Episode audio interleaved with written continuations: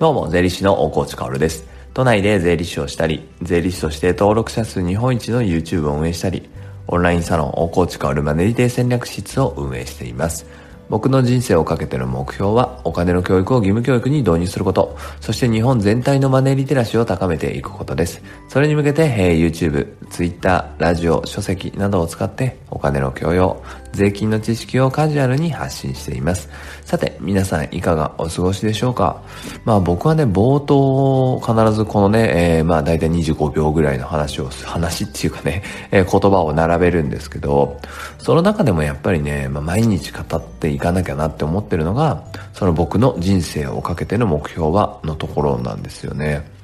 やっぱり、こう、人生をかけての目標がある人ってあんまり多分いなくて、えー、でも僕にはあってね。で、それを達成していくために、まあ頑張っているんだってことは、うん、伝えていきたいなって思うんです。というのもね、やっぱり YouTube とかが伸びるとね、まあ YouTuber とか言われちゃったりするわけですよ。でも本人はまあ YouTube で頑張ってはいるけど、YouTuber のつもりなんてさらさらなくて、えー、まあ YouTuber の定義自体がね、そもそも曖昧だからそんなことが起こるんだけど、あ僕は YouTuber じゃなくて、まあ YouTube はそのアプローチの一つに過ぎないんですよと。お金の教育を義務教育に導入していく、そして日本人のマネリテラシーを高めるっていうこの目標があるから、まあ、だから YouTube やってるんですよっていうことをね、やっぱり知ってほしいわけですよ。やっぱり自分のこととか、まあ、とにかく物事っていうのは語らないと伝わらないし、えー、知ってもらえないので、まあ、毎日毎日同じ冒頭をね、言うのもね、まあ、飽きてますけど、僕はすでに。そして、冒頭もちょっと長いな、なとかね、毎日毎日思うんですよ。でも、やっぱり語らないといけないなって、えー、思っています、うん。なんでこんな話をしてるかちょっとわかんないですけど、今日もね、喋った後に、えー、やっぱ冒頭長いよなとか思ったので、ちょっと話してみました。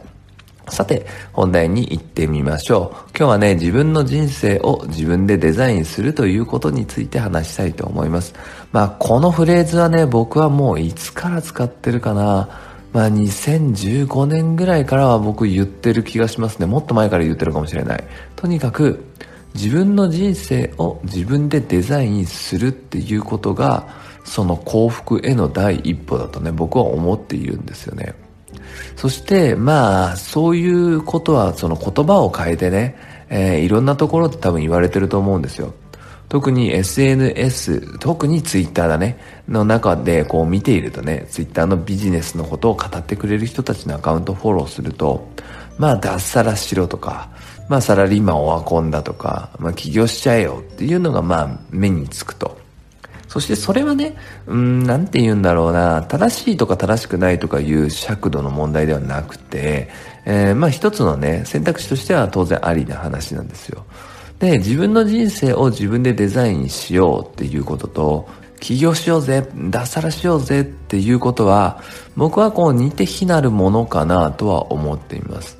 うん自分の人生を自分でデザインするとかね。自分の人生のハンドルを握るのは自分だとか、これってなんか自分の人生を自分で自由自在にやっていくんだっていうイメージだと思うんですよね、聞いてる方はね。で、まあそのイメージで間違いないんだけど、それは何もサラリーマンのままでも僕はできると思うんですよ。なのでまあ具体的な話をしていくと、まずね、えー、ほとんどのサラリーマンがと、こう誤解を恐れず言いますが、やっぱりこう大学を卒業して就職するっていうレールは引かれているわけですよね。この日本ではね。だから就職活動あれ周りがみんなしてるな僕もしよう私もしようで多分就職っていうのを意識し始めると思うんですよ。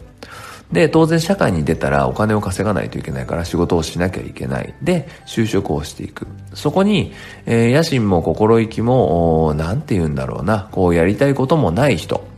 っていうのは多分結構多いんだと思います。とりあえず就職をする。とりあえず仕事をして稼がなきゃいけないから会社に勤めると。その時に会社に行くという行為は幸せなものではなくなったりするんですよね。やっぱり仕事をしなきゃいけない。お金を稼がなきゃいけない。だから就職をして仕事をしています。で、それでまあスタートはいいと思うんですよ。で、人によってはその仕事に、魅了されてね、えー、頑張っていく人、こう、のめり込んでいく人っていうのはいると思う。あとはその仕事をステップアップとして転職をしてやりたいことを見つけて、えー、仕事もプライベートも生き生きしてる人、こういう人もいると思います。でもやっぱり東京でね、街中を見ていると、くたびれてる大人って本当に多いんですよね。うん、っていうのはやっぱり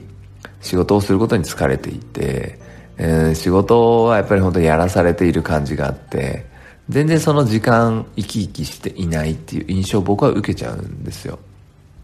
それでねえ、1日24時間1週間が7日、1年が365日のうち、